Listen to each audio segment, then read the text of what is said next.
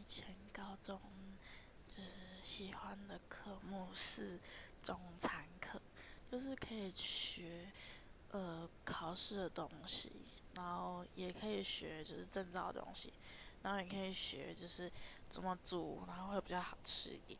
然后因为有时候学生会无聊，然后中餐课一定都要小黄瓜，然后我同学我们同学就会哎，肚子饿吗？来小黄瓜一人一半。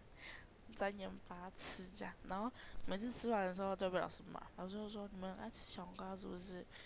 那这一袋就继续吃吧。然后我就说嗯，不太好吧，他吃太多小黄瓜也不太好。就中餐课其实还蛮有趣的，就有时候可能一小组一小组，然后可能今天杀鱼，然后今天谁煮菜啊，然后今天谁配菜这样，觉得还不错，还蛮好玩的。